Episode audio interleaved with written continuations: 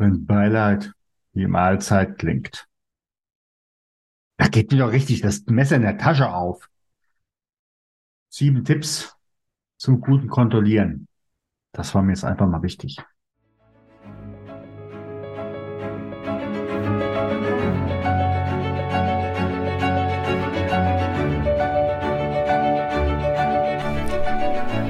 Schweres leicht gesagt. Der Podcast für Unternehmer, Personalverantwortliche und Betriebsräte zum Thema Trauer im Unternehmen. Mein Name ist Stefan Hund. Bevor wir starten, bitte ich dich, diesen Podcast zu abonnieren, damit du auch in Zukunft jede Folge direkt frisch auf deinen Podcast-Player bekommst. Wenn du eine Frage hast, die wir hier im Podcast ansprechen sollen oder einen bestimmten Gast einladen sollen, dann gib uns Bescheid. Am besten mit einer kurzen E-Mail über podcast.trauerimunternehmen.de. Und jetzt geht's los!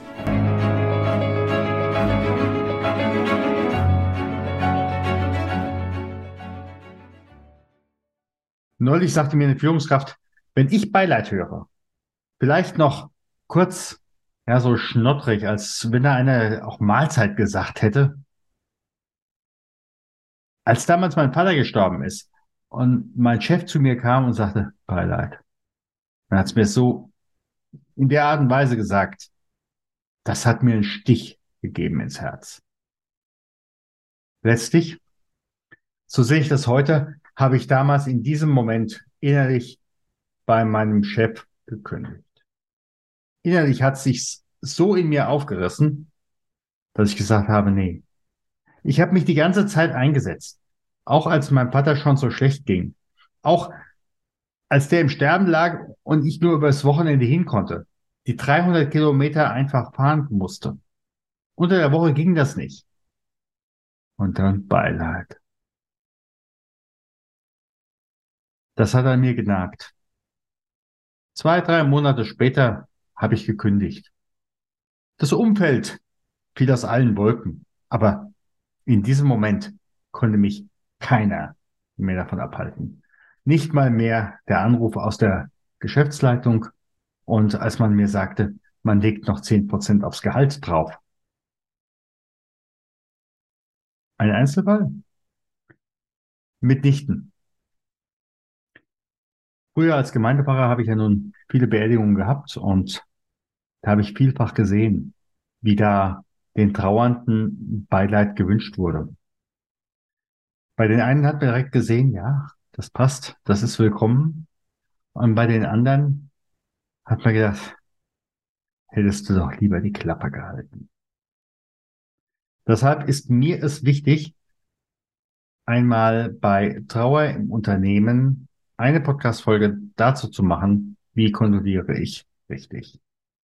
Wie kondoliere ich richtig? Sieben Empfehlungen habe ich an dieser Stelle. Erstens, kondolieren ist immer persönlich. Möglichst im direkten Kontakt. Manchmal geht es aufgrund der Entfernung nicht, aber face to face möglichst. Und sofern du bereits eine gute Beziehung zu dem Trauernden hast, dann ist auch häufig Körperkontakt erwünscht zum Beispiel ein kurzes in den Arm nehmen. Das ist dann passend. Und da bedarf es gar nicht so viel Worte. Das zweite, man merkt ganz genau, wo derjenige steht, der dieses Mittrauern ausdrückt. Bringe bitte deine ehrliche Trauer über den Tod dieses Menschen zum Ausdruck. Und ganz klar, die Geste und die ehrliche Emotion ist wichtiger als die Grammatik. Solltest du aber als Führungskraft in diesem Moment einen eigenen Trauerfall haben,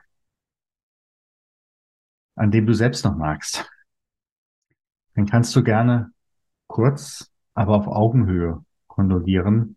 Und dann ist es wichtig, auch zu sagen, du, liebe Mitarbeiterinnen, lieber Mitarbeiter, ich habe da im Augenblick selbst eine Situation, wo ich dran zu knacken habe. Und ähm, wir möchten dich gerne vom Unternehmen her unterstützen und deshalb habe ich meine Führungskraft gebeten, sich um dich zu kümmern.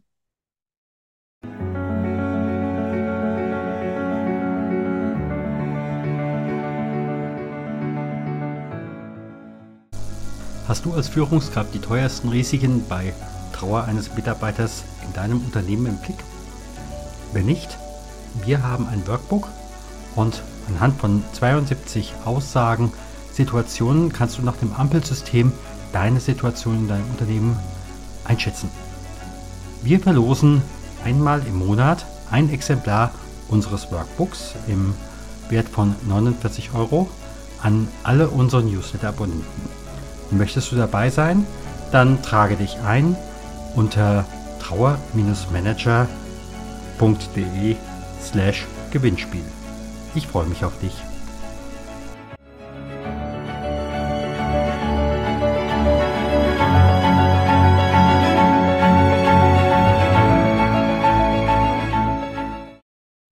Das dritte, sprich bitte das aus, was dich mit diesem Menschen verbindet. Das kann zum Beispiel eine kleine, gerne auch amüsante, leicht amüsante Anekdote sein, die du noch erzählst, nach dem Motto, als wir damals oder letztes Jahr und so weiter und so fort.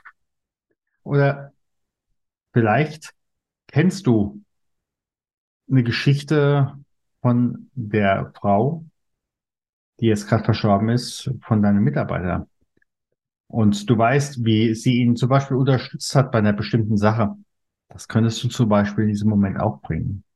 Was verbindet dich an dieser Stelle? Und dann kommt der vierte Punkt. Eine ganz klare Aussage. Und jetzt ist er tot. Das macht mich traurig, fassungslos. Ich kann es nicht begreifen, aus meiner Sicht ist diese wiederholende Klarstellung des Todes aus dem Mund der Führungskraft ganz klar entscheidend. Es geht nicht mehr über ein bisschen, sondern es ist ganz klar, das Alte, das bisherige ist vergangen. Fünfter Punkt. Was wirst du in diesem Moment vermissen? Da könntest du zum Beispiel an die Anekdote von eben anpassen. Oder vielleicht fällt dir noch was anderes zu deinem Mitarbeiter, der jetzt nicht mehr da ist, oder zu dessen Angehörige ein. Sechster Punkt. Gibt es etwas, was du persönlich an Unterstützung anbieten kannst oder eben halt auch umsetzen und garantieren kannst? Und was gleichzeitig aber auch ja von den Betroffenen mit angenommen werden kann.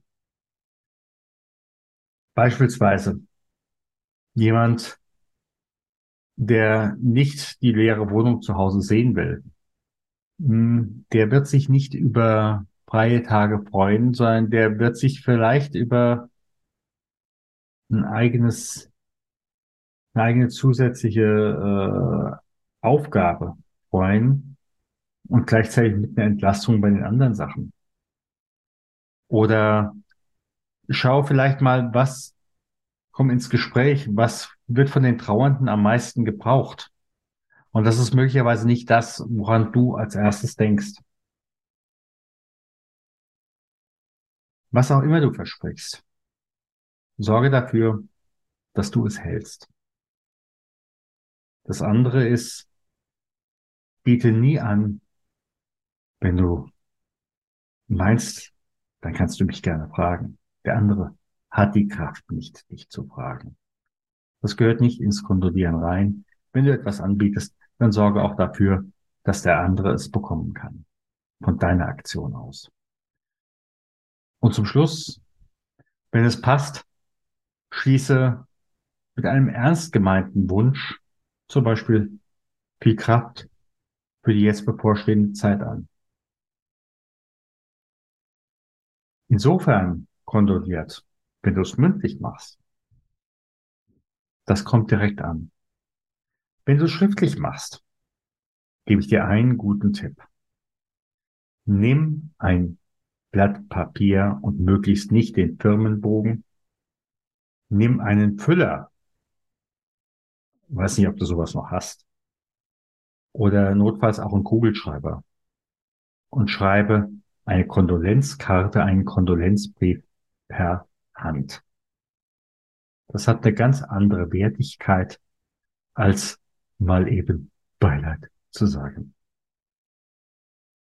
Zumal, ganz ehrlich, derjenige, der jetzt gerade eben den Trauerfall hat, der hat einen Kopf für alles andere, nur nicht für das, was in diesem Moment an Kondolenz kommt. Das wird alles an ihm vorbeiziehen. Ich habe es selbst äh, damals beim Tod meines Vaters, genauso auch beim Tod meines Bruders gesehen. Was ich nicht nachher nachlesen konnte, das blieb nur ganz bedingt hängen. Also, mach dir die Mühe, kondoliere persönlich und dabei ist noch keiner aufgefressen worden. Wenn es nicht face-to-face, eins zu eins geht, dann schreibe. Und das mit einem Füller. Euer Verhältnis wird's dir danken.